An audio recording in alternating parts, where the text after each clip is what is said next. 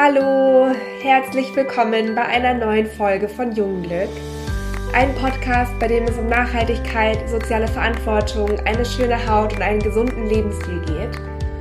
Mein Name ist Romi, ich bin Apothekerin und ich freue mich, heute mit euch diese Folge zu teilen. Ich habe die allermeisten Fragen von euch gesammelt, die ihr uns über Retinol geschickt habt. Und die werde ich jetzt beantworten. Hm, allgemein ist Retinol, glaube ich, einer der Wirkstoffe, der am aller, allermeisten von den ganzen Dermatologen geliebt wird. Retinol kann Falten reduzieren, es hilft beim Aufbau einer gesunden Hautstruktur, kann super gut die Poren verfeinern, ist auch super, super gut gegen Akne einsetzbar und ist eines der potentesten Antioxidantien und wirkt dadurch gegen freie Radikale. Ist also ein absoluter Superhero.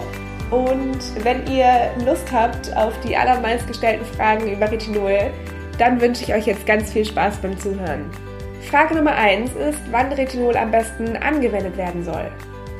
Und da ist es so, dass man Produkte, in denen Retinol oder Tretinoide enthalten sind, am allerbesten abends nach der Reinigung aufträgt. Es ist so, dass es einfach ein paar Stunden dauert, bis das Retinol bzw. die Derivate vom Derinol von der Haut aufgenommen werden.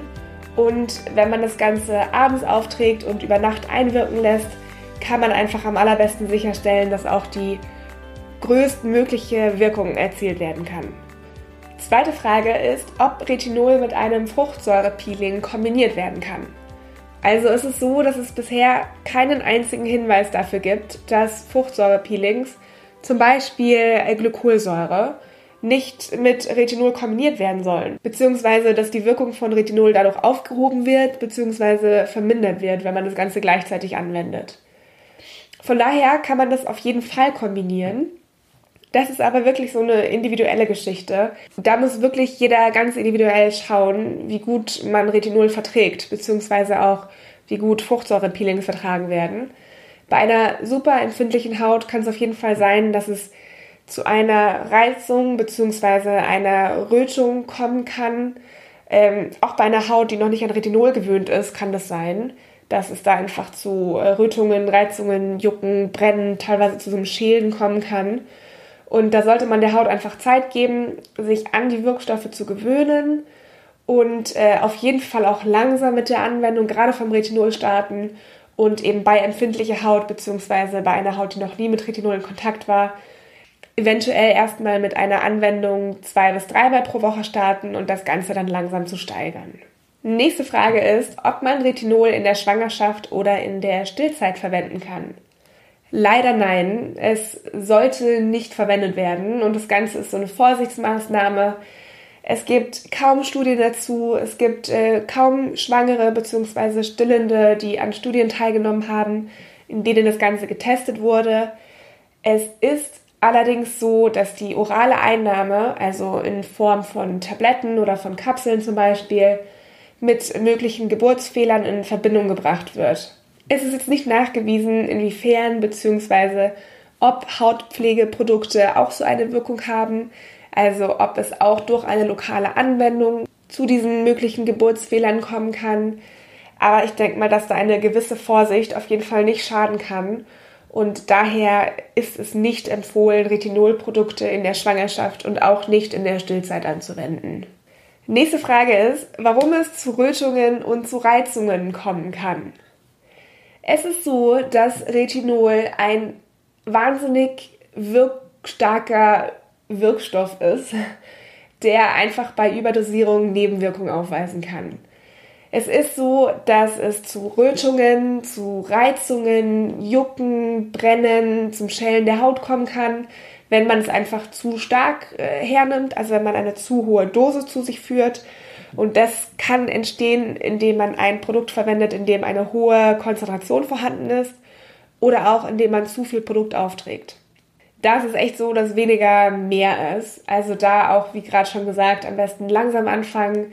Zwei bis dreimal pro Woche reichen wirklich aus am Anfang und das Ganze kann man steigern, bis man es wirklich auch täglich anwenden kann. Falls es doch noch nach einer gewissen Gewöhnungszeit und einer sehr niedrigen Dosierung zu Rötungen und zu Reizungen kommen sollte, dann würde ich auf jeden Fall empfehlen, das Retinol abzusetzen und eventuell auch mit dem Hautarzt nach der Ursache zu schauen bzw. eine Alternative zu finden. Nächste Frage ist, warum man einen Sonnenschutz anwenden sollte, wenn man Produkte mit Retinol verwendet. Eine der Wirkungen von dem Retinol ist es, dass die oberen Hornzellen abgetragen werden. Und diese oberen Hornzellen haben die Aufgabe, dass sie uns vor den UV-Strahlen schützen, in Anführungszeichen. Also es gibt ja so eine gewisse Zeit, in der wir in der Sonne sein können, ohne Schäden davon zu tragen. Es sind teilweise echt nur wenige Minuten. Aber dadurch, dass diese oberen Hautschichten von dem Retinol abgetragen werden, haben wir einfach diesen eigenen Schutz nicht mehr. Von daher ist es ganz wichtig, dass jeden Tag ein Sonnenschutz aufgetragen wird in der Früh nach der Tagespflege und die sollten auch wirklich mindestens einen Lichtschutzfaktor von 30 oder mehr aufweisen. Genau, das waren jetzt so die häufigsten Fragen. Wenn ihr irgendwelche Fragen dazu habt, dann schreibt uns gerne eine E-Mail oder lasst uns auch einen Kommentar bei Instagram da. Nehmt auch super, super gerne Kontakt mit uns auf, wenn ihr Wünsche habt, welche Themen wir hier ansprechen sollten.